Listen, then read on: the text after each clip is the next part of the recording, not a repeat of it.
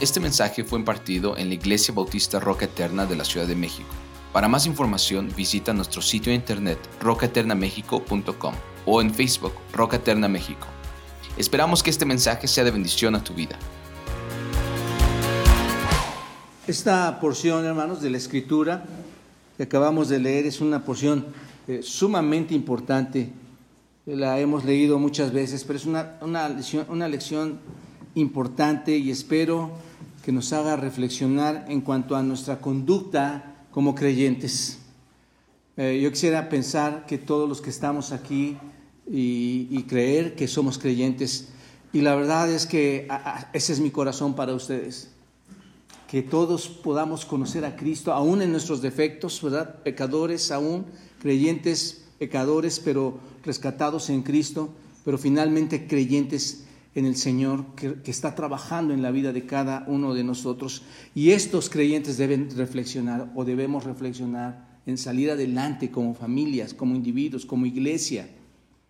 Eh, que esto nos ponga a pensar si estamos en la fe y estamos modelando de forma correcta. Ese es mi deseo para ti. Y si tú no conoces a Cristo, o si, o si hay algo que esté tropezando en tu vida y no estás yendo de forma completa al conocimiento de Cristo, créeme que en las escrituras está la, la, revelación que te lleva al entendimiento correcto, guiado por alguien que necesitas, al Espíritu Santo. Y para tener el Espíritu Santo necesitas conocer al Señor, arrepentirte, conocer la verdad, acercarte en fe, una fe que Dios te da, que te dota de ella. Es necesario, amigo, que tú te acerques a Cristo para la salvación que Él otorga en, en, la cruz del Calvario, donde Él pagó por nuestros pecados. Y vaya pecados, hermanos. Vaya pecados, amigos, que, que, te puede perdonar. No hay pecado que Dios no pueda perdonar, a menos ese gran pecado de rechazarle en tu vida, en, en tu corazón. Así que espero que sea una bendición para la iglesia el poder alentarnos a ser diferentes. Bien, aunque no vamos a ver, hermanos, todos los versículos que leímos del 1 al 18, eh, en esta mañana vamos a estacionarnos realmente, vamos a ver únicamente el verso 11 y 12. Cuando vemos el versículo 15, por favor, Brian, ayúdame en versículo 15. Cuando vemos el versículo 15, hermanos, en realidad este es el punto central de lo que vamos a estar platicando esta mañana, aunque vamos a ver estos dos versículos, 11 y 12. Es el punto que nos lleva al centro del asunto que queremos llegar. Observen este versículo lo que dice. Porque esta es, ¿qué, hermanos? Eso es hermoso. Eso es precioso, hermanos. Saber que no es la voluntad de los hombres. Aunque los hombres estamos dispuestos a proclamar el Evangelio, estamos dispuestos a llevar la palabra de Dios en medio de diferentes deficiencias, porque así es, hermanos. Quien se declare un pastor, un líder o un hermano perfecto, de verdad está cometiendo un grave error. Estamos siendo edificados en el Espíritu por el Señor. Pero gracias a Dios, la Escritura dice, porque esta es que la voluntad de Dios. ¿Cuál es la voluntad de Dios? Que haciendo el bien, que haciendo el bien, hagáis callar la ignorancia de los hombres insensatos. ¿Se dan cuenta de esto? Haciendo el bien, callemos a aquellas personas insensatas. Observen, amados hermanos y amigos, lo que dice este versículo. Cada vez que nosotros hacemos lo correcto, en el Señor, porque muchas veces creemos como creyentes que hacemos lo, lo, correcto como nosotros lo hacemos, como muchas veces pensamos que es lo correcto, pero cuando hacemos lo correcto en el Señor, y esto abarca, lo correcto abarca toda área de tu vida, hermanos, porque vamos a entrar a áreas que, que, de, de la lascivia, pero diría yo que este texto abarca todas las áreas de la vida. Cada vez que hacemos lo correcto, nosotros podremos callar, ¿qué hermanos? Según versículo 15, la ignorancia, ¿no es cierto? Podemos hacer callar la ignorancia. ¿Qué es la ignorancia, hermanos? En el griego esta ignorancia es, falta de discernimiento espiritual.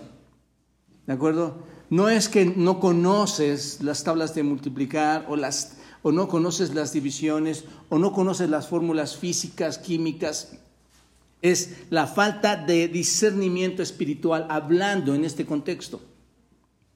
La falta de esta ignorancia espiritual de quiénes, hermanos? De los hombres. ¿Cómo los, ¿Cuál es el calificativo? de los hombres insensatos. ¿Qué significa insensatos, hermanos? Bueno, son palabras fuertes. Según en la tabla en el griego podemos decir que son tontos, ignorantes, necios, gente sin letras, es gente imprudente. Eso es lo que significa esta palabra, insensatos. ¿Se dan cuenta? Entonces, observen a quién, a quién vamos a callar, a quién debemos hacer callar en este texto. Por otra parte, observen, cuando decimos esta palabra callar, cuando hablamos de esta palabra callar, es usada frecuentemente cuando le dices a un perro que se calle, ¿qué es lo que tratas de decirle? Que deje de ladrar, lo, quieres eh, apaciguar, quieres callar su, tomar su hocico y lo callas, ¿no? Para que no, no siga ladrando. Tiene esa idea, hermanos. Esta palabra callar tiene esa idea. Tiene la idea de reducir a aquellas personas, a esos adversarios, a un silencio, esto es, a hacerlos callar. ¿Te das cuenta? Es lo que significa. Así que noten que está hablando de la ignorancia de los hombres necios espiritualmente, de los hombres ignorantes espiritualmente, tontos espiritualmente, que de forma deliberada, ¿qué es lo que están haciendo? Quieren ignorar la verdad de Dios. Es lo que quieren hacer, ignorar la verdad de Dios. Son plena y totalmente desobedientes a la palabra del Señor estas personas. Y son, y no solamente son desobedientes a la palabra de Dios y no la quieren entender, sino que se vuelven críticos o, criticones de los cristianos.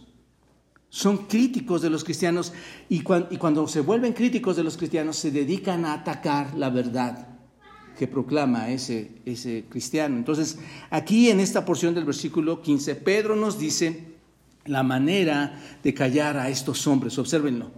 No es cuál es la manera en que podemos callar a estos hombres según la voluntad de Dios, hermanos. ¿Cuál es la manera? No es por lo que dices. ¿Te das cuenta?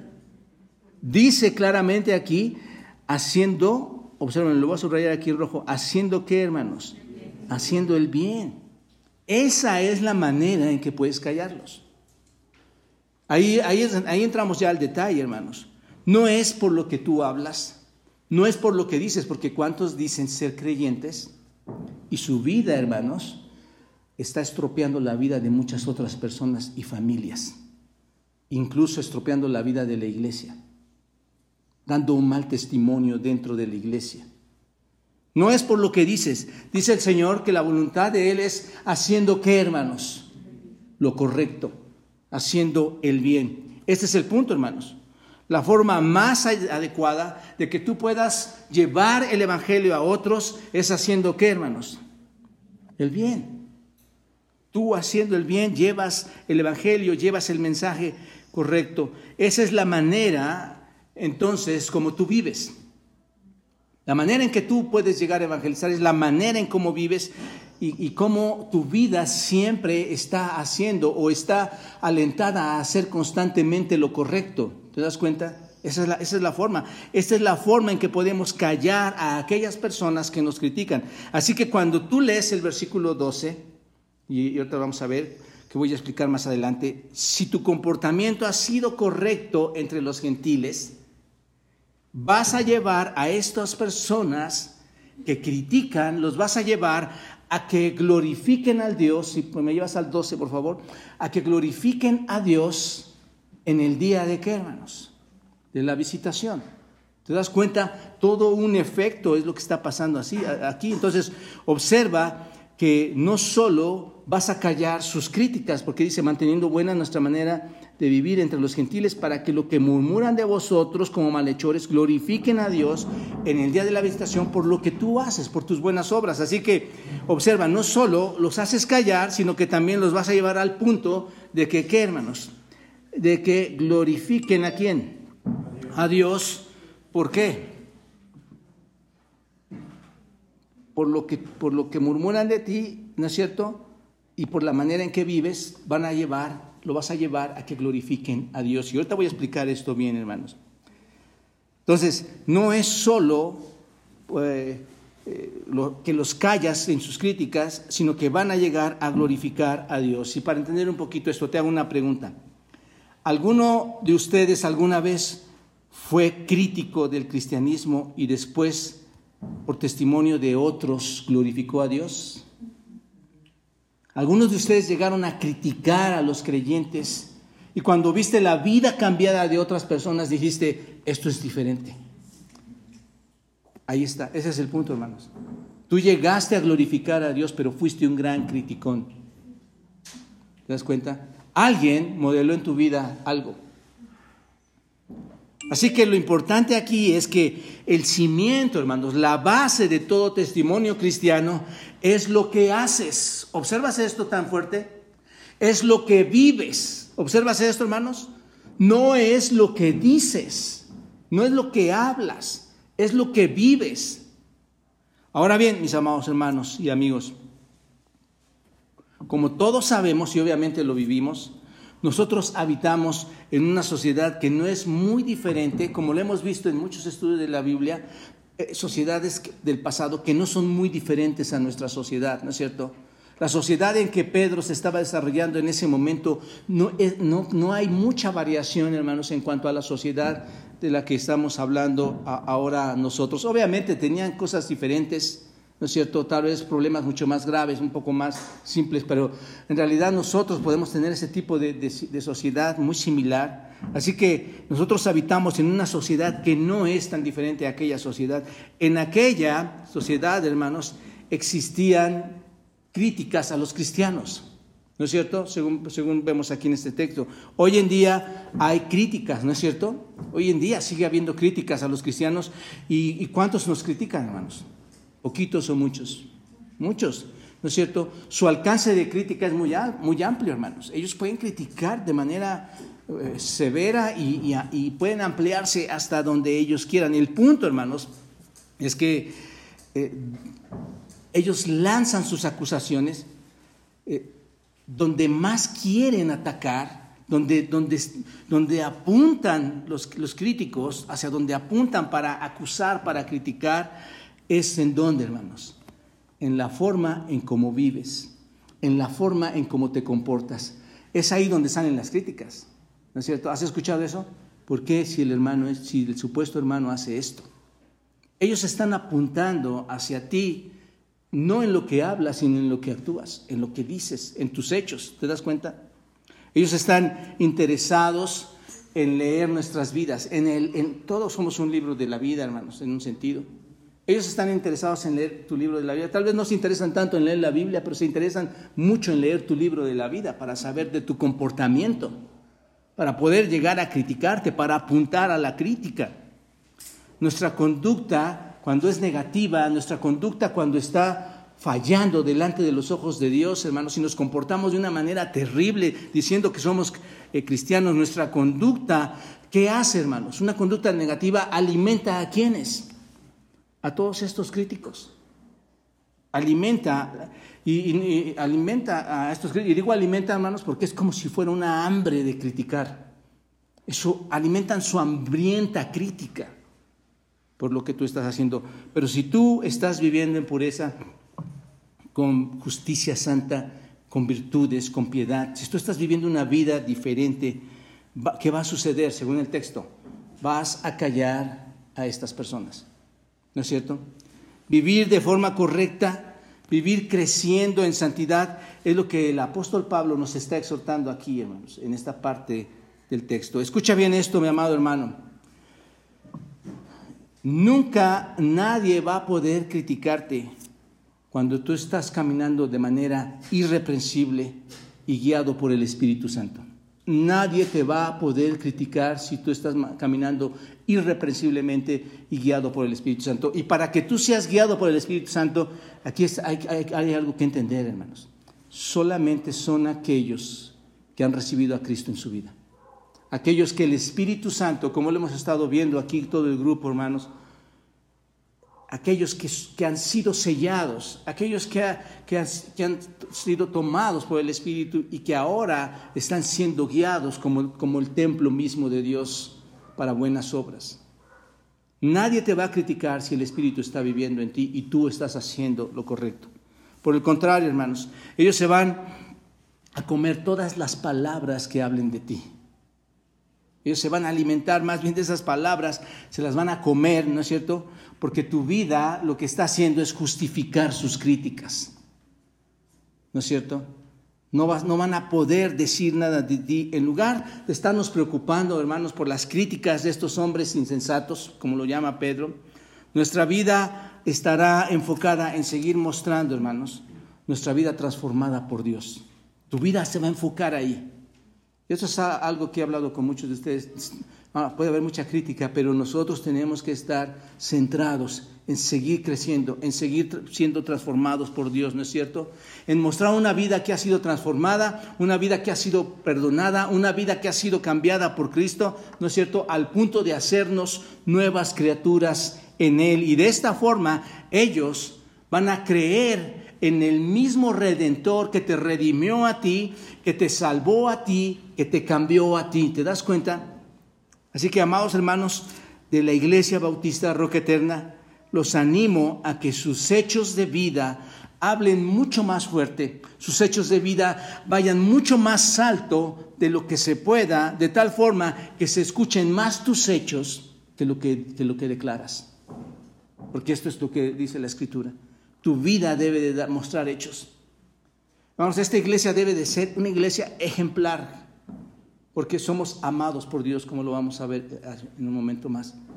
Nuestros hechos deben hablar. Por eso Filipenses capítulo 2, si quieren lo leo nada más, pero Filipenses 2, versículo 15 a 16 dice, para que seáis irreprensibles y sencillos, hijos de Dios, sin mancha, en medio de qué, hermanos? En medio de una generación maligna y perversa, en medio de la cual, ¿qué dice, qué dice el Señor? Resplandecéis como luminares en el mundo. No dice en medio de la cual te pongas a hablar que eres cristiano, en medio de la cual tienes que resplandecer. En una generación maligna y perversa. Era la misma generación, hermanos, diría yo, la que vivió el apóstol Pablo, el apóstol Pedro y todos aquellos misioneros de aquella época, hermanos, es, es una, es una eh, generación perversa. Nosotros vivimos en una generación muy similar. Y la tarea es resplandecer como luminares en el mundo, hermanos. La gente cuando ve la luz espiritual en tu vida, ¿saben qué, hermanos? Va a poder glorificar a Dios, va a poder glorificar a nuestro Padre Celestial. Solo cuando ve la luz espiritual en tu vida. Y esto es lo que nos exhorta el versículo 12. La gente, al ver tus buenas obras, va a glorificar a Dios en el día de la visitación. Esto nos debe estimular, ¿no es cierto? Debe estimular tu vida, debe estimular mi vida a, ¿Por qué? Porque esta es la esencia del evangelismo, hermanos.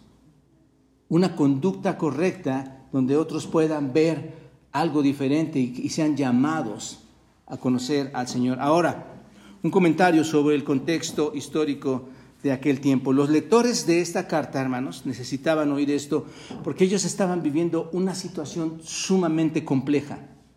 Cuando tú lees la carta, les invito a que vayan después, analicen mucho más, pero en un sentido general, estas personas estaban viviendo en un, eh, eh, con, problemas severos en su vida. Vayan a la primera de Pedro, capítulo 1, versículo 1. Observen, observen cómo, cómo, desde el principio podemos ver todos estos detalles. Dice el capítulo 1, versículo 1, dice, eh, dice que estaban dispersos que estaban en lugares hostiles. Observen, versículo 1, Pedro, apóstol de Jesucristo, ¿a quiénes, hermanos? A los expatriados, ¿no? ¿De dónde? De la dispersión, fueron dispersados, ¿no es cierto? Fueron sacados de su lugar, fueron expatriados. ¿A dónde, hermanos? A, a Galacia, a Capadocia, a Ponto, a Bitania, a Asia. ¿Se dan cuenta? A lugares que eran hostiles para ellos, lugares donde se les molestaba a estos creyentes. ¿Observan? Entonces eran dispersos, estaban dispersados. Piensen en eso, hermanos, que, nos dispersaran hoy a todos nosotros, separados de tu esposa, de tus hijos, de tu familia, de tus hermanos, de la familia espiritual. Esto estaba sucediendo en ese momento. ¿Era un problema para ellos? Sí, era un problema fuerte. Otra cosa, eran hostiles con ellos y además eran perseguidos. Vayan al capítulo 4, versículo 12. 4, versículo 12. Observen eh, todo lo que estaban a A veces pasamos por cosas y creemos que nos, se nos está cayendo el mundo, hermanos, pero observen esto. Primera de, primera de Pedro, capítulo 4, versículo 2 y 13. Amados, no sorprendáis del fuego de... No os sorprendáis del fuego, no dice de la pequeña prueba. ¿Qué dice? No se sorprendan del fuego de prueba que os ha ¿qué? sobrevenido. Estaban siendo perseguidos, hermanos. ¿No es cierto? Muchos fueron acusados por demasiadas cosas. Ahorita lo vamos a ver. Nerón los había acusado de haber quemado Roma. ¿No es cierto? Entonces, no se sorprendan del fuego de prueba que os ha sobrevenido como si alguna cosa extraña os aconteciese, sino gozaos por cuanto sois participantes de los padecimientos de Cristo, para que también en la revelación de su gloria os gocéis con gran alegría. ¿Se dan cuenta? Entonces, eran esparcidos, eran perseguidos, eran hostiles con ellos, estaban también sufriendo mucho y sufrían mucho, y observen, conforme a la voluntad de Dios. Dios les, permitía esto, tal como lo permitió con Job, permitía esto con ellos. Primera de Pedro capítulo 1, en el versículo 19, observen. Primera de Pedro 1, 19. Este, de modo que los que padecen según la voluntad de Dios, creo que está mal ahí el texto, ¿verdad? Bueno, de modo que los que padecen la voluntad de Dios, encomienden sus almas al fiel Creador y hagan el bien. ¿Se dan cuenta? Este, bueno, ahí está el texto, pero ahorita lo vemos. Así que no solo fueron dispersados, no solo fueron desposeídos de sus casas, de sus familias, fueron eh, perseguidos, ¿no es cierto? Experimentaron una lucha, una dura persecución estos convertidos, hermanos, estaban sintiendo la hostilidad muy fuerte de aquellos gentiles. ¿Quiénes son estos gentiles? Eh, eh, el que no es judío, el que en ese sentido les llamaban paganos, hermanos, no creyentes. ¿De acuerdo? Entonces necesitaban, con todo esto, ser fortalecidos por el apóstol Pedro obviamente guiado por el Espíritu, ser fortalecidos por Dios, ser animados para seguir viviendo la vida cristiana. ¿Se dan cuenta? En medio de todas estas cosas, en medio de un tiempo difícil de pruebas y de una dura y difícil persecución, necesitaban este ánimo. Así que Pedro, guiado por el Espíritu Santo, hermanos, escribe esta, esta epístola, escribe esta carta para fortalecerlos y no solo para fortalecerlos, les llama a qué, hermanos? a que tengan un comportamiento bueno, a que tengan un comportamiento fiel. ¿Observan esto, hermanos? El llamado tan especial. No les está llamando a que regresen, que se escondan, que, que ya no sufran. No, en medio de todo, compórtense correctamente, compórtense bien en medio de situaciones difíciles. Y este testimonio, hermanos, verdadero y fiel, está basado en la manera en que viven las personas. No, no puede ocurrir cualquier cosa en tu vida, pero todo va a estar basado para que triunfes espiritualmente en la forma en, en, que te conduces, en la forma en que te comportas. Esa vida, hermanos, debe de ser una vida que convenza a quienes, a los incrédulos. Tu vida debe de ser algo que convenza a otros. No te puedes convertir en el hombre de teatro, en el hombre en el hombre que, todo es diferente, en el hombre que, es, que, toma a la ligera los estatutos, en el hombre que, piensa a veces sí, a veces no. No, hermanos, tu vida debe convencer que la validez de la fe cristiana es verdad. Debe convencer que lo que tú lees cada domingo y lo lees en tu casa es verdad. Esas son las palabras serias que debe salir de todo creyente, hermanos. La validez de la fe cristiana y que callen a todos aquellos que critican. Ese es el punto, hermanos. Ese es el punto. Con un testimonio bueno podían silenciar, según vemos este texto, a quienes, a los que criticaban. Y con su mismo testimonio no solo podían silenciar, también qué podían hacer? Convertirlos a Cristo. ¿Te das cuenta? ¿Tenían dificultades? Sí. ¿Podían lograr esto? Sí. Pregunto ahora a ustedes. ¿Alguien ha dicho que no vendría a esta iglesia porque vieron a algunos de ustedes hacer cosas indebidas? Bueno, yo lo he escuchado, hermanos. Yo lo he escuchado. Gente que, que dice, no voy porque vi a estas personas hacer cosas indebidas.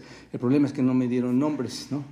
Si me hubieran dado nombres, podríamos haber hablado con ellos. O ese alguien no viene a esta iglesia porque ha sido afectado por tu forma de vida.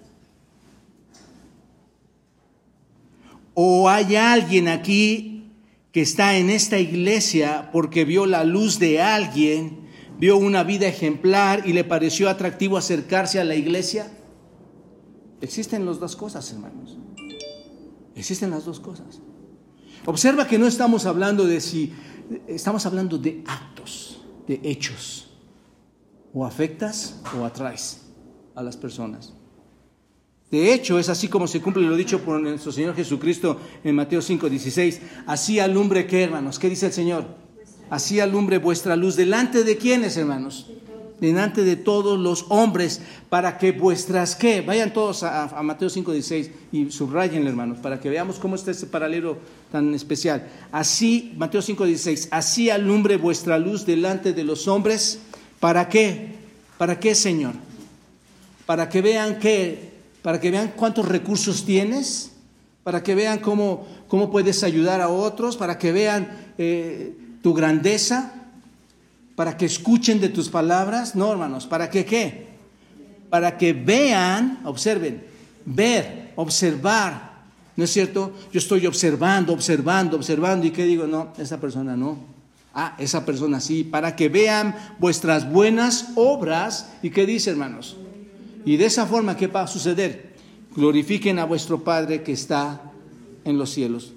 Así que observen, solo ese carácter recto, solo ese carácter justo, hermanos, de, vida de nosotros, puede hacer posible llevar el Evangelio a otros. ¿Se dan cuenta? No así con los que se comportan mal. ¿Qué piensas de estos, hermanos? Los que se comportan mal ante los ojos de Dios y de los hombres. ¿Qué sucede aquí? Esto solo estorba, hermanos, y hace imposible el Evangelio.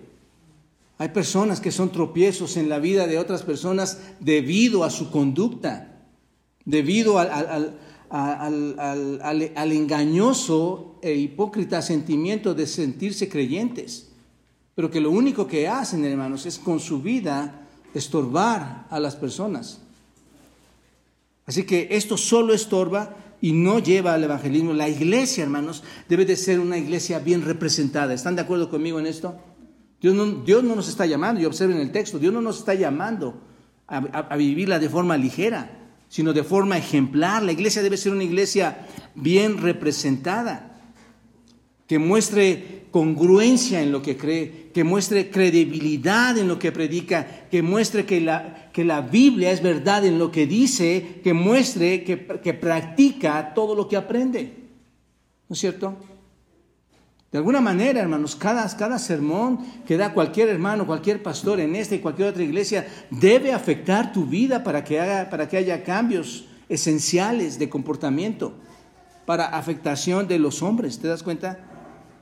La vida en la iglesia de sus miembros o de las ovejas, hermanos, deben de demostrar un modelo de vida, un modelo de fe que hace lo correcto y que impacta a otras personas. ¿Te das cuenta? Y no que los hace ser críticos, porque tu vida puede impactar para alimentar, para acrecentar la crítica negativa hacia la fe en Dios. Esto es tan parecido, hermanos, a, nuestras familias, ¿no es cierto? Eh, eh, lo que pasa en nuestros hogares. Y, Pedro lo detalla aquí también, nada más para hacer un, paralelo. Vayan a 1 Pedro, el capítulo 3, versículo 1 a 5. Es tan parecido a esto, hermanos, en la, en la relación entre esposa y esposo cuando hay un, esposo incrédulo y una esposa creyente. Observa, 1 Pedro capítulo 3, en el versículo 1 dice, observen, asimismo vosotras mujeres, estad sujetas a vuestros maridos. Recuerden que la sujeción es una sujeción santa, no es una sujeción de menospreciar a la mujer, no es el tema aquí, pero hago nada más esta observación, estad sujetas a vuestros maridos para que también los que no crean en la palabra sean, ¿qué hermanos? Ganados, ¿cómo? Por, por sus palabras?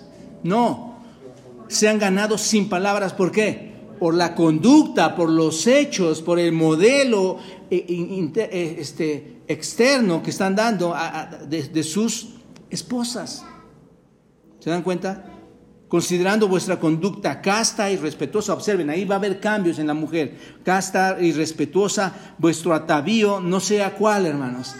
El externo de peinados ostentosos de adornos de oro o de, o de vestidos lujosos. Dice, no, de nada vale que lo externo te, lo modeles, ¿no es cierto?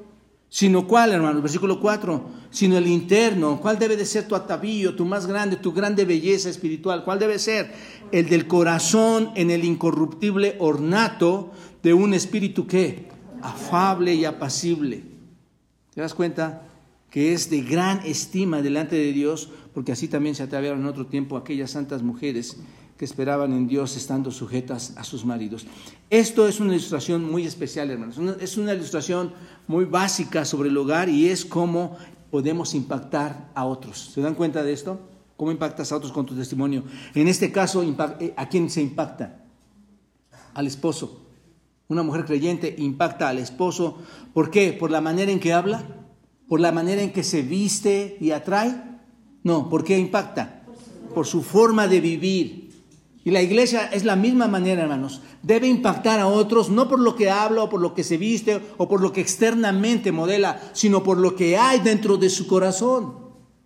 Es la manera en que impactas a las personas. No a todos gusta porque, porque se viene a veces con otras necesidades inmediatas, pero tú debes impactar en lo que hay en lo interno. Una esposa puede tener un gran eh, impacto, observenlo aquí, con un esposo que no es qué, creyente. No por las cosas que dice, sino por lo que hace, porque se comporta como una esposa casta. ¿Qué significa casta, hermanos? Una esposa pura. ¿Quién no va a amar a una esposa casta, a una esposa pura? ¿No es cierto? Una esposa dice respetuosa con quién? Con su marido, afable, apacible. ¿Se dan cuenta? Ahí es donde se gana todo, hermanos. Capturas la atención de las personas porque hay algo especial en esa mujer. Ese hombre es atraído, es seducido, pero en el sentido espiritual, en lo hermoso, en la belleza de la plenitud de lo, de lo celestial. No es rechazado, no quiere rechazar a su esposa porque ve algo especial. La iglesia, hermanos, pasa igual. Qué triste y qué lamentable que alguien esté diciendo de ti por tu culpa, está haciendo tropiezo y está rechazando por tu testimonio a Dios. No se preocupa por lo externo, observen, sino que impacta en su interior y su interior es todo lo que hay. ¿Cuál es su interior, hermanos? Todos los que vienen el miércoles. Y el miércoles es muy importante que llegues porque es un curso interactivo, hermanos. Entonces, hay, impacta en su interior, ¿por qué, hermanos? ¿Por qué? ¿Por qué impacta en su interior? Lo hemos estudiado. Por lo que hay en su corazón. ¿Qué hay en su corazón? Todo lo que el Espíritu te mueve. Tu mente, tu conducta, tus hábitos, tu hablar. ¿No es cierto? Así que tal como seas por dentro, vas a impactar al esposo y así lo mismo a la iglesia. Tal como seas por dentro, por eso esa que similitud, vas a impactar a otros. Así que ya sea en cualquier lugar donde estés, hermano, ya sea que estés trabajando, ya sea que estés, eh, los jóvenes estén en sus escuelas estudiando, ya sea que estés aquí en la iglesia, en cualquier lugar donde tú estés, ¿qué es lo que debes hacer? Tener un comportamiento irreprensible delante de los hombres. ¿Te das cuenta? Debemos vivir con tal comportamiento que podamos decir sin palabras que la vida cristiana, que el Evangelio es verdad. ¿No es cierto? Algunos de ustedes yo les he dicho, ¿cómo puede, me han dicho, pastor, puede dar testimonio, puede hacer esto? Sí, claro, yo puedo hacerlo. Pero hay una forma de hacerlo muy especial. ¿Cuál es? Tu, propio testimonio, tu vida. Todos van a creer lo que, dice, lo que tú dices cuando tus hechos lo modelen, cuando tus hechos lo hagan. Para reafirmar esto, hermanos, vamos a ver estos dos versículos, dos consideraciones fundamentales y necesarias para vivir una vida piadosa que calle a aquellos que nos critican e incluso no solo que los calle, sino que los pueda llevar a la salvación en Cristo. Observen, la primera consideración para una vida piadosa, doblegar los deseos de nuestra carne. Doblegar los deseos de nuestra carne. Versículo 1 que dice, observen, amados, yo os ruego como a extranjeros y peregrinos que os abstengáis de los deseos carnales que batallan contra el alma. Nada más a manera de saber si lo están entendiendo, hermanos. ¿Por qué Pedro les dice absténganse de los deseos carnales? ¿Por qué? Porque había qué? Personas que qué, hermanos? Que estaban atacándolos, que estaban criticándolos. ¿De acuerdo? No despauta a eso. Hay mucha gente que no se quiere abstener de su maldad y que sigue haciendo maldad tras maldad y esto no va a impactar a nadie, hermanos. ¿Se dan cuenta? Aquí está el punto. Dobleguen sus deseos carnales. Pedro les llama a estos creyentes como, hermanos. Primero, algo importante. ¿Cómo les llaman? Amados. Amados, agapetos, de, de esta palabra griega agape. El amor más especial, el amor más excelso. Cuando les dice amados a estas personas, ¿por, quiénes eran amados? Por Dios. Por Dios. ¿Y por Pedro también, hermanos? sí. Tiene dos implicaciones. Estos lectores o estos destinatarios de esta carta son amados ni nada más ni nada menos por quién, hermanos? Por Dios. De hecho, cuando tú lees la carta y, y oyes amados, yo os ruego, ¿no es cierto que la haces propia la carta? Y cuando dices amados, puedes pensar, ah, Señor, me amas. Tú me, amas, Señor. De una manera especial, agapetos, me amas de la manera más fuerte que pudiera existir en el universo, la manera más especial y más sacrificial que pudiera existir en esta tierra. Así me amas. Y la otra, hermano, la otra implicación es que si son amados por Dios, tienen un deber, ¿no es cierto? Tienen una obligación. Si yo soy amado por alguien que dio su vida por mí, ¿cuál es mi obligación? Obedecer a Dios. Obedecer a aquel que me ama. Obedecer a aquel que me ha apartado. Obedecer a aquel que me ha adoptado. No sé si te das cuenta de este principio, hermano. Él me ama. Él, hizo, él tomó esa redención en mí. Él tomó mi lugar pagó por mis pecados y por qué yo sigo tratando mi cuerpo, haciéndole caso a la carne para vivir de una manera que no impacte en la humanidad. Si yo he sido amado por Él. Esto es absurdo, hermanos. Hermanos, la iglesia debe, de entender que es amada. Y si eres amada, responde a ese amor. ¿Y cuál es la respuesta a ese amor? Amor en obediencia. ¿Y cuál es el mandato? Les ruego, ¿no es cierto? Este, como peregrinos extranjeros. Si soy el pueblo escogido de Dios, amado por Dios, debo responder. Y dice, les ruego como extranjeros, aquí está, como a extranjeros, y peregrinos. ¿Hay algún extranjero aquí, hermanos? Eh, ¿Dónde ¿De qué país eres? Bien. Bien, gracias, hermano. ¿No tienes visa? ¿No te pusieron reglas? ¿No te, no te detuvieron y te cuestionaron? Eres un extranjero que va a entrar libremente al reino. ¿No es cierto? A diferencia de este mundo. les ruego como a extranjeros y peregrinos a que correspondan a qué, hermanos. Eh, no, no, lo ves conectado, pero se puede ver claramente, hermanos, a que correspondan a qué. Al amor de Dios. Les ruego que, se, que correspondan a esa obediencia. Hermanos, la iglesia está para obedecer. Aún en medio de situaciones difíciles, ¿no es cierto? el, contexto histórico que repasamos ahorita, ¿cuál fue, hermanos? Una vida complicada. Y Pedro les lleva esta preciosa carta y les dice, ánimo hermanos, ánimo, ustedes pueden seguir adelante, porque son amados por Dios, solo que compórtense, porque hay personas atrás que están apuntando a sus vidas para desafiar al, Dios vivo y verdadero. Pero saben, conviértanlos por sus actos. Ese es el punto, hermanos. Si tú no estás entendiendo esto y llevas años, 16 años en esta iglesia sin ver este punto, la verdad es que son 16 años desperdiciados y ofendiendo a Dios. Porque tu mente está activada en otras cosas que no corresponden al texto bíblico. Les ruego como a extranjeros y peregrinos a que correspondan a ese amor en obediencia. Los llama extranjeros. Eh, extranjeros es porque están viviendo en un mundo extraño, hermanos. ¿No es cierto? No es de ellos. Porque solo viven en esta tierra por cuánto tiempo, hermanos? De paso. Si tú vas a los Estados Unidos, si vas a Canadá, si vas a Francia, si vas a Alaska, donde tú quieras, hermano, y vas de vacaciones, ¿cuánto tiempo, cuánto tiempo te duran esas vacaciones? Pues se van bien rápido. Así el extranjero que vive aquí, así va a ser, así es. No sé si tú recuerdas cuando tenías 3, 4, 5, 6, 7, 8 años, ¿cuántos años tienes ahora? ¿Y cuánto tiempo se ha ido tan rápido? Hermanos, pronto se va a acabar esto y todo será una realidad. Mi peregrinar, la, forma de vivir de forma extranjera aquí se va a acabar. Pero les llama extranjeros. Están viviendo en un periodo breve. ¿Por qué? Porque son extranjeros. Porque su verdadera ciudadanía, ¿en dónde está, hermanos? En los cielos. En los cielos.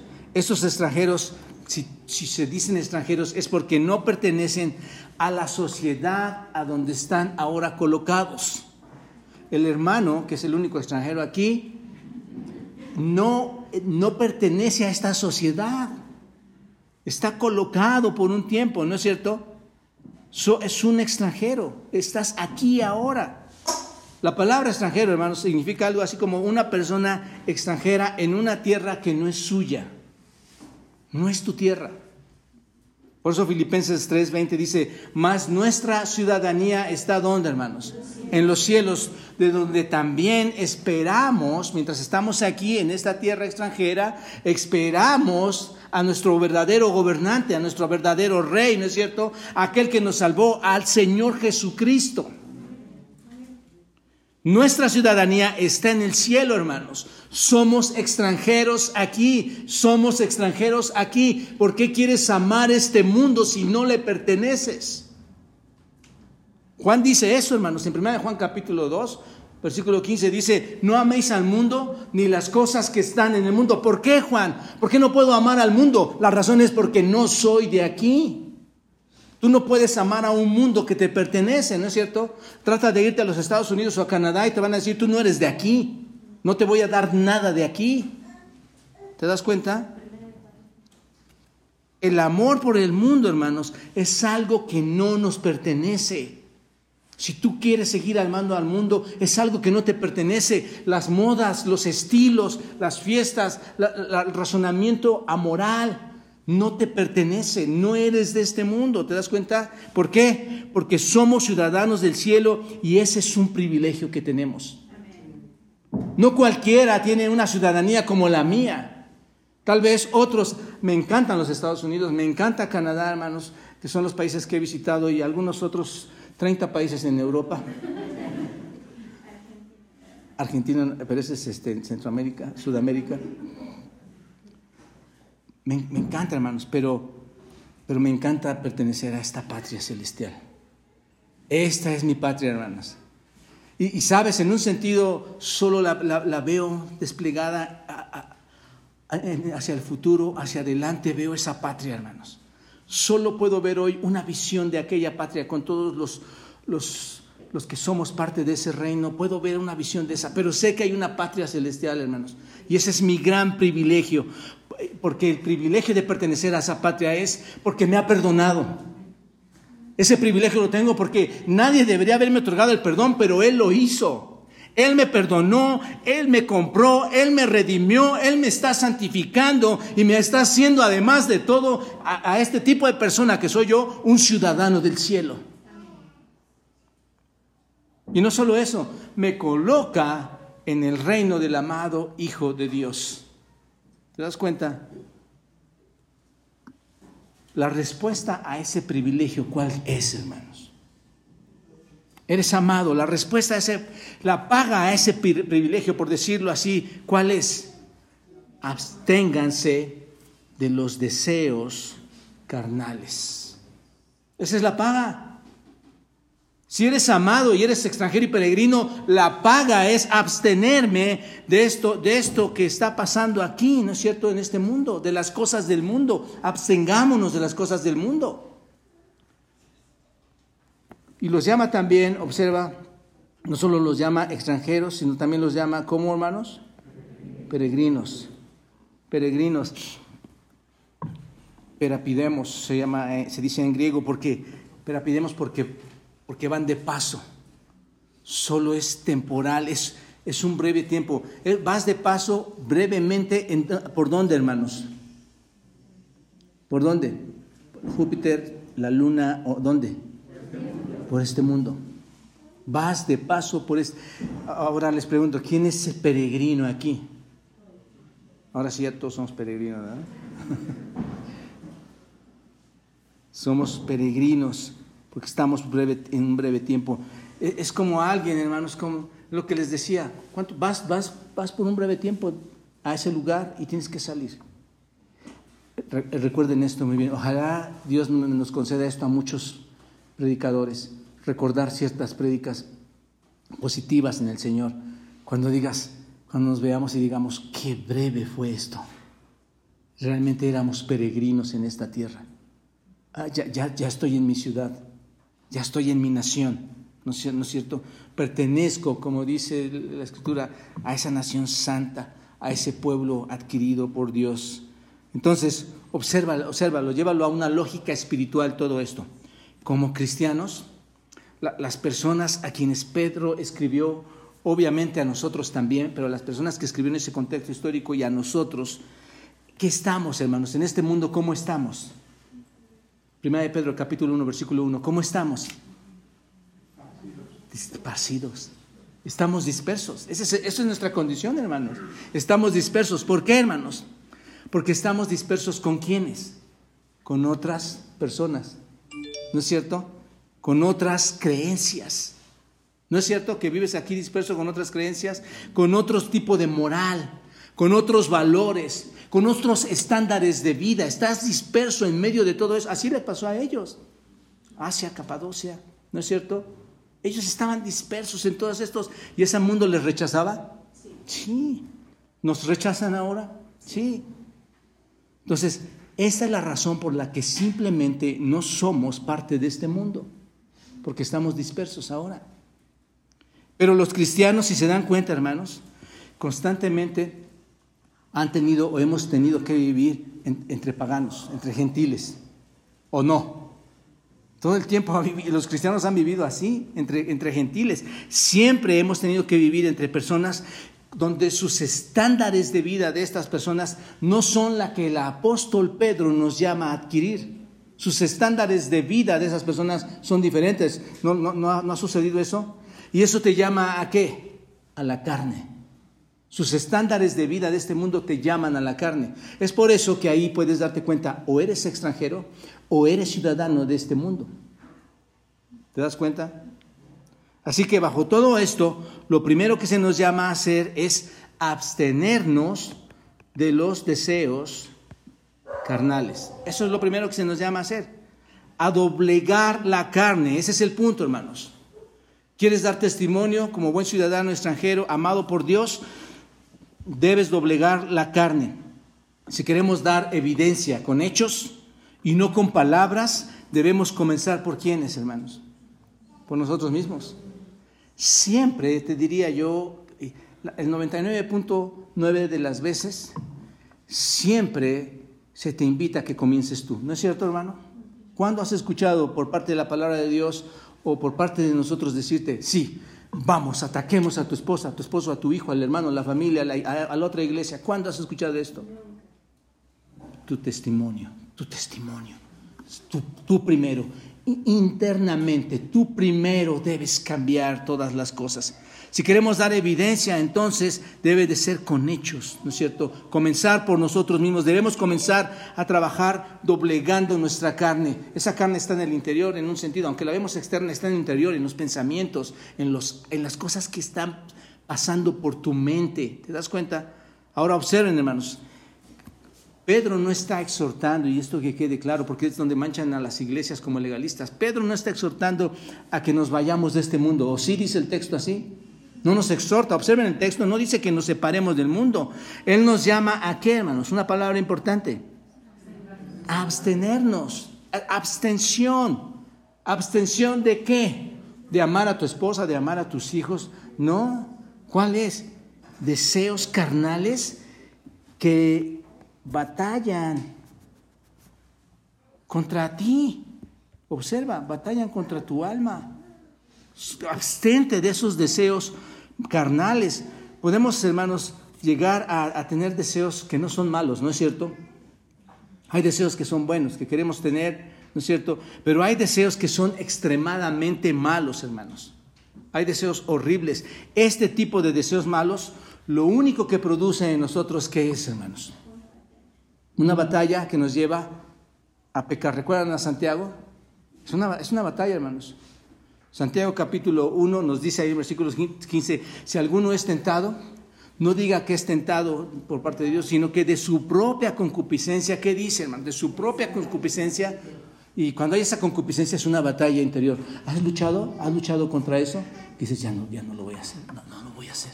Pero el mundo, Satanás, tu carne te llama a hacerlo, hacerlo, hazlo, hazlo. Y, y tu carne está hirviendo, ¿no es cierto? Pero dice, de su propia concupiscencia es atraído y seducido seducido. Entonces, esa concupiscencia, esa lascivia, después de que ha concebido, ¿no es cierto? Después de que se ha impregnado y que ha concebido, da a luz algo, como un niño recién nacido que se fue concibiendo desde antes, que es como le llama Santiago, pecado. Ha concebido el pecado. Y el pecado, hermanos, dice Santiago, siendo consumado, siendo nacido, ¿qué trae? Romanos 3, la paga el pecado es muerte. El pecado trae muerte. Hermanos, esta iglesia no ha sido llamada a eso. Cristo no te ama para eso. Cristo no fue crucificado para eso. La gracia de Dios no fue derramada a ti para eso. La fe que te fue otorgada no fue dada a ti para eso. La remisión, la adopción no fue para eso, hermanos. Por eso Pablo, Pedro dice aquí que los deseos carnales hacen o provocan, ¿qué hermanos? Observen, ¿por qué no dice provocan algo en contra tuya? E, esta palabra es muy fuerte, hermanos. ¿Qué provocan? Una batalla. ¿Qué es una batalla, hermanos? Es una lucha tal vez cuerpo a cuerpo, a distancia entre uno y otro, uno y otro. No se trata de que este, te tire un balacito y listo. Es una batalla, hermanos. Esa es la palabra. Este, provoca una guerra a, tu, en tu alma. ¿Y cuál es el propósito, hermanos? ¿Cuál es el propósito de esa batalla? ¿Quién quiere ganar esa batalla? Bueno, tú, pero ¿quién la quiere ganar como opositor? Satanás, ¿no es cierto? El mundo. ¿Y cuál es el propósito de, de, de librar esa batalla? ¿Quién quiere ganar algo? ¿Qué es? Tu alma tu alma, ¿no es cierto? Es una guerra contra todos los que han nacido de nuevo, es una guerra contra tu nueva vida espiritual. Es una guerra contra ese nuevo nacimiento que, por cierto, Dios ha puesto en ti, en Cristo, ¿no es cierto? Así que esa guerra es una guerra furiosa, es una guerra, hermanos, sumamente cruenta. Y tú me podrías explicar, y yo te podría explicar esto mejor que nadie tu batalla. Tú sabes la batalla que libras. Puede empezar desde el odio, puede empezar desde la sexualidad, puede empezar desde la mentira, puede empezar desde el fraude, puede empezar desde, desde la difamación, la deslealtad. Hay tantas cosas que puedes batallar o tienes o tenemos muchas de ellas que todavía lo, hace más complicada esta batalla, ¿no es cierto? Es una guerra contra tu vida espiritual. Así que es una guerra furiosa contra qué? Este, los deseos carnales, eso es, podemos pensar, es una guerra contra la lujuria. ¿No es cierto?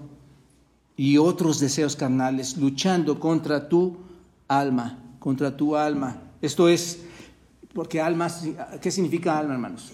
contra tu persona, contra ti mismo. Es el todo de ti, contra tu vida, contra tu mente, a fin de que, pierdas, a, fin de llevarte al pecado. Por eso, es, por eso Efesios dice que es una guerra espiritual, hermanos. ¿Te das cuenta? Esos deseos son como, como un ejército que está combatiendo contigo, ¿no es cierto? Estos deseos, páralos así cada uno y es un ejército. Es un ejército que está luchando contra ti, ¿no es cierto? ¿Y qué es lo que quiere hacer? Capturarte, y una vez que te captura, te esclaviza en ese, en ese tipo de deseo y lo, y lo que va a terminar haciendo es destruir tu alma, destruir tu mente. Así que debemos entonces abstenernos de los deseos carnales. ¿Qué significa esta palabra, hermanos? Abstención. ¿Qué significa abstenernos? A pecho. Significa estar lejos, alejarme, estar distante, abstenerme, estar lejos. ¿Qué debo de estar? ¿De qué me debo alejar? ¿De qué debo estar distante? Según, si, si eso es lo que significa, la pregunta es, ¿de qué debo estar distante? Los deseos carnales, ¿no es cierto? ¿Cuáles son los deseos carnales? De la lujuria, de todos los deseos de nuestra naturaleza caída, de todos esos deseos. Si somos amados por Dios, observen, y hemos sido salvos, y Dios ha puesto un corazón nuevo en nosotros, y hemos sido regenerados, entonces, ¿qué debemos hacer? Abstenernos de los deseos carnales. Les pregunto, ¿es difícil? Por supuesto, hermanos, por supuesto, en este sentido sí es difícil, en un sentido sí es difícil. ¿Por qué? Les voy a dar la razón por la que es complicado a veces. Porque los deseos carnales, ¿dónde están, hermanos? Obvio, están a tu lado, ¿no? Son de él o son de ella, ¿no? Y el de al lado dice, no, son tuyos también. Los deseos carnales, hermanos, ¿dónde están? En nosotros en nosotros. ¿Recuerdan, hermanos, del seminario, del, curso, que, nosotros todavía aún no estamos glorificados? Que tenemos nuestro cuerpo aquí. Entonces, están en nosotros. ¿Dónde más están, hermanos, esos deseos carnales? En la mente, en la sociedad, ¿no es cierto? Eh, y, y todo esto, ¿quién lo empuja, hermanos? Satanás está empujando a esta sociedad, ¿no es cierto? ¿Cómo está esta sociedad, hermano? Lo vimos el domingo en la tarde pasada, lleno de pornografía, ¿no es cierto? Está, está repleta, ¿no es cierto? Está alimentando nuestros deseos carnales. ¿Cuánto, ¿Por cuántos minutos o días o meses lo hace, hermanos? Todo el tiempo lo está alimentando, ¿no es cierto? ¿Cómo lo hace? Imágenes visuales, textos incluso escritos, ¿no es cierto? Mensajes que te puedas dar sin ver aún imágenes, mensajes, ¿no es cierto? verbales y escritos. Y eso realmente tiene, tiene un desafío muy grande para cada uno de, nosotros. Eh, pero saben una cosa, hermanos, y aquí la clave. El Espíritu Santo, ¿recuerdan, hermanos, que vinieron el miércoles? El Espíritu Santo que nos fue otorgado por Dios mismo y prometido por, por Cristo a todos quienes, hermanos, a todos los amados, ¿no es cierto?, puede darnos la victoria. Aunque es complicado todo esto, en el Espíritu sí podemos vencer. Ya tenemos la victoria, hermanos. Aquí, si algo está sucediendo en tu vida y no estás dando un testimonio ejemplar, excelente, el punto es que el Espíritu Santo probablemente no está en ti. Y esto eh, está siendo complicado tu testimonio para otras personas, al punto que eres piedra de tropiezo para otros. Ahora una cosa, hermanos, los deseos carnales, y yo lo entiendo en este texto así, no se limitan solamente a la inmoralidad sexual, como en otros textos de la Escritura. No se limitan solamente, sino a todos aquellos deseos malos, deseos perversos de nuestra naturaleza carnal, porque no todo es por ahí, ¿no es cierto? Ustedes vayan a Gálatas, todos vayan a Gálatas 5. Observan, recuerdan ahí, hermanos, las, las, obras de la carne. Gálatas 5, 19.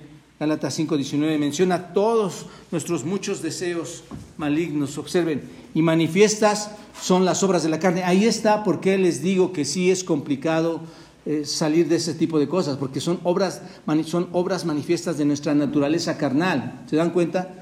Les mentiría yo si ustedes no tienen y yo no tenemos ninguna de estas problemáticas porque aquí están, manifiestas son las obras de la carne. ¿Cuáles son?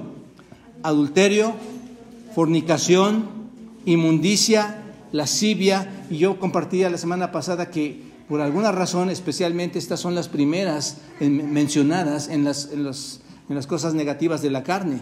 Pero observen, idolatría, hechicerías, enemistades, pleitos, celos, iras, contiendas, disensiones, herejías, envidias, homicidios, borracheras, orgías y cosas semejantes a estas, acerca de las cuales os amonesto, dice Pablo, como ya os lo he dicho antes, que los que practican tales cosas no heredarán el reino de Dios. Así que los deseos carnales, hermanos, son simplemente todos aquellos, son todos, son todos esos antojos de la carne depravada. ¿Te das cuenta de esto? Todo lo que se te antoja en tu carne depravada, esos son los deseos carnales. Y, hablando de antojos, hermanos, si, para, el, para el carnal, para el hombre carnal, estos son sus deseos, ¿cuál debería de ser nuestro deseo como creyentes? Nuestro, nuestro antojo especial. Y Pedro mismo lo dice también, Desead que, como niños recién nacidos, la leche espiritual no adulterada para que por ella crezcáis para salvación. ¿Qué deseo es bueno? La escritura. ¿Qué deseos son malos? Todos los que acabamos de detallar. Hay deseos buenos, hay deseos malos. Todo es que seas guiado por el Espíritu, que Él te lleve a esto. La única forma en que estos deseos males, en que malos estos deseos carnales que pone Satanás y, sus demonios en tu alma, de, de quitarlos, hermanos, es andando en el Espíritu. ¿Se dan cuenta de la importancia del Espíritu Santo en su vida? Necesitas al Espíritu Santo. Es, es, vital tener al Espíritu Santo. Por eso Gálatas 5.16 dice, andad en el Espíritu. Vayan todos a Gálatas 5.16. Andad en el Espíritu y no satisfagáis. Ahí está. Absténganse. No satisfagáis qué? Los deseos de qué, hermanos? Entonces, ¿hay carne en nosotros o no? Sí, pero en Cristo, en el poder de Cristo podemos hacerlo diferente. ¿Te das cuenta? Amado hermano, disciplina tu vida espiritual. No somos de este mundo, somos qué? Extranjeros, que tu vida testifique lo que dice ser. Que esta iglesia dé testimonio de la verdad, del verdadero cristianismo, de, en, la forma en que tú vives, en la forma que tú te comportas, ¿de acuerdo? La segunda consideración para una vida piadosa, hermanos. Rápido, me apuro, hermanos, me apuro, me apuro. Dice, viviendo de una buena manera entre los gentiles, viviendo de una buena manera entre los gentiles. Manteniendo, dice, ¿qué? Buena vuestra manera de vivir entre los gentiles para que los que murmuran para que lo que murmuran de vosotros, como de qué, glorifiquen a Dios en el día de la visitación al considerar vuestras buenas obras. Bueno, esto es realmente breve de explicar, hermanos. Pedro ahora, observen, les está exhortando a que mantengan un comportamiento qué? Bueno, un comportamiento bueno, noble. Que su conducta diaria de vivir sea qué, hermanos? Buena, aquí está que sea buena. Esta palabra, hermanos, kalos, en el griego, significa todo lo positivo. Bueno, correcto, propio, conveniente, mejor, honrado, honesto, hermoso, precioso, fino. Eso es lo que significa esta palabra, hermanos. ¿Te das cuenta lo profunda que es esta palabra? Es, es, es extremadamente rica en su contenido. Y dice, manteniendo qué? Buena, es el tipo de bondad más alta, es el tipo de, vida más pura, es el tipo de vida más excelente, es el tipo de vida más noble. El punto es que son exhortados estas personas y nosotros a vivir con un comportamiento superior, excelente, puro a los gentiles, ¿no es cierto? Somos exhortados a eso. ¿Y gentiles qué significa, hermanos? Bueno, en un sentido decía que son todos aquellos que no son judíos y que, no, y que, son paganos. Y gentiles en ese sentido, etnos, etnias, gente, naciones, pueblos. Entonces, está haciendo referencia al mundo no salvo. ¿Te das cuenta? Si se van a tratar, o si vamos a tratar de dar testimonio al mundo no salvo, al mundo incrédulo, entonces tienes que tener un comportamiento, ¿qué hermanos? Bueno. ¿Qué es esto? Correcto, honesto, propio, conveniente, mejor, honrado, hermoso, precioso, fino. ¿Es la tarea grande, hermanos? Sí. Sí, la iglesia debe comportarse de esta forma. En otras palabras, hermanos, la calidad de tu vida, la calidad de mi vida que ha sido transformada, debe de ser visible a quienes, hermanos? Al mundo, a las naciones. ¿No es cierto? Esto es el evangelismo, hermanos. ¿Con cuál propósito? ¿Con cuál propósito debo vivir una vida buena? ¿Cuál es el propósito, Pedro? Para que en lo que murmuran, observa, empieza ahí, para lo que murmuran de vosotros, como de qué? Glorifiquen a Dios en el día de la visitación al considerar vuestras buenas obras. Bien, la conducta que Pedro pide a, a estos creyentes y a nosotros, hermanos, era aquella que contrarrestara, ¿qué hermanos? Las críticas, las difamaciones o las calumnias de estas personas. ¿Se dan cuenta? Esta buena conducta que va a demostrar o que les iba a demostrar que estaban equivocados en lo que estaban diciendo. E incluso los va a llevar a la credibilidad de la fe, a la credibilidad de Dios, a la credibilidad del Evangelio. ¿Se dan cuenta, hermanos, del impacto de tu testimonio? Oren por aquellos que no están dando el testimonio, por no ser creyentes, por hacer uso de la credencial de creyente que no existe, pero por hacer uso y decir soy creyente, o oren por aquellos creyentes que están luchando aún, que tienen batallas carnales. Porque el impacto de tu testimonio es extremadamente fuerte.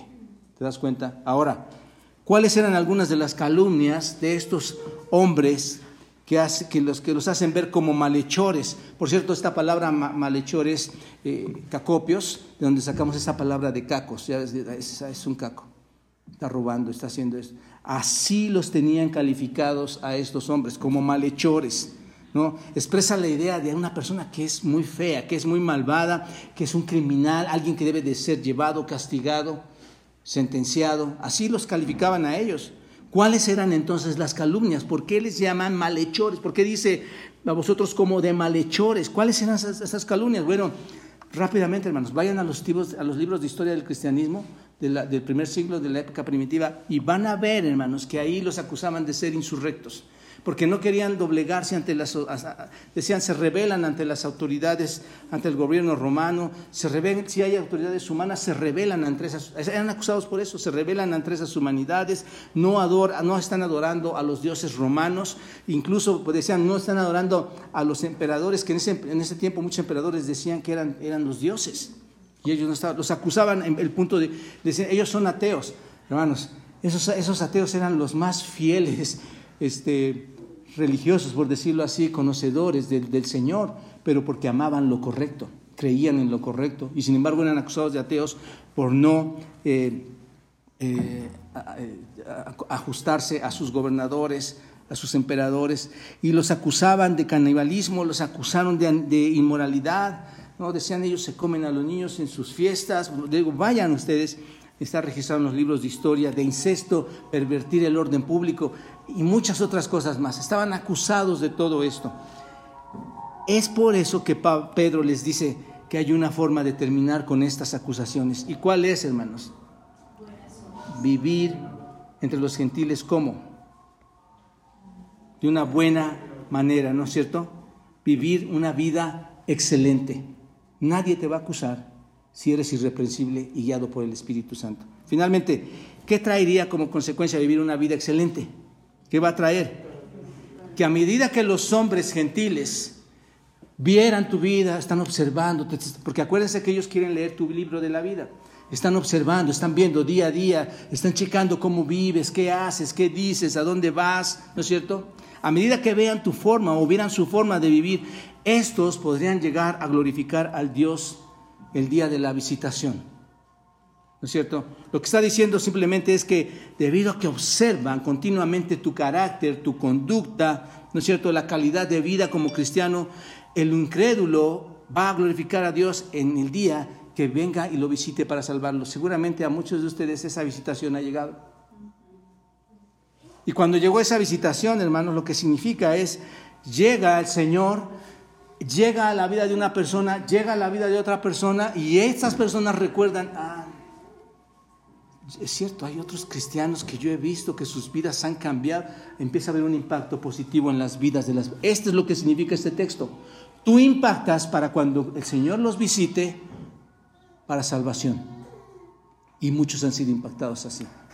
O bien, la visitación podría ser el juicio de Dios también para aquellos que los rechazan. ¿No es cierto?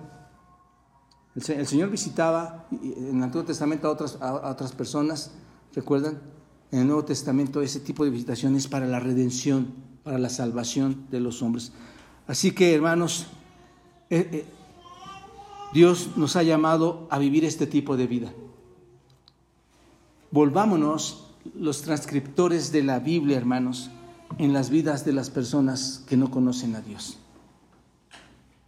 Volvámonos esa luz para que otros, lo que murmuran de nosotros, hermanos, puedan ver que están equivocados. Y oremos por aquellos que, que no están ajustados a esto, para que, para que también esa visita del Señor los lleve a salvación. ¿De acuerdo? Iglesia, vive tu vida de forma piadosa. El, domingo tendremos nuestro aniversario. Yo solo les recomiendo esto, hermanos, vivamos juntos una vida piadosa. Amigo, la fe cristiana es real. Si un hombre te ha defraudado, no te preocupes. hay, otros hombres fieles, hay otras mujeres fieles que están dando un testimonio fiel y digno de que la fe cristiana es real. Amigo, la fe cristiana es real, el Salvador es real, Cristo es real, el reino es real, el cielo es real, Dios es real. Tómalo. Es tu oportunidad, no la oportunidad de Dios. Y una vez que recibas a Cristo en arrepentimiento y fe, tú puedas entonces también llegar a impactar a otros con tu vida, para que así también tu luz alumbre a este mundo y la gente glorifique a Dios. Padre, gracias por esta porción tan preciosa que tú nos das en tu palabra, Señor. Y te pedimos como iglesia, Padre, que nos ayudes a, a dar un testimonio, Señor, de excelencia. Un testimonio donde nuestra carne no está obrando para mal, donde nuestros deseos son espirituales y donde tú eres glorificado, Señor. Cuando aquellos que, que vieron nuestra forma de vivir te aceptaron también, creyeron en ti y también vuelven a afectar a otras eh, personas de forma espiritual y bendita. Padre, gracias y glorifícate en esta iglesia, Señor, tu iglesia, y en tus manos la depositamos, la encomendamos para seguir hasta el día, Señor, que tú nos lo permitas. En Cristo Jesús. Amén.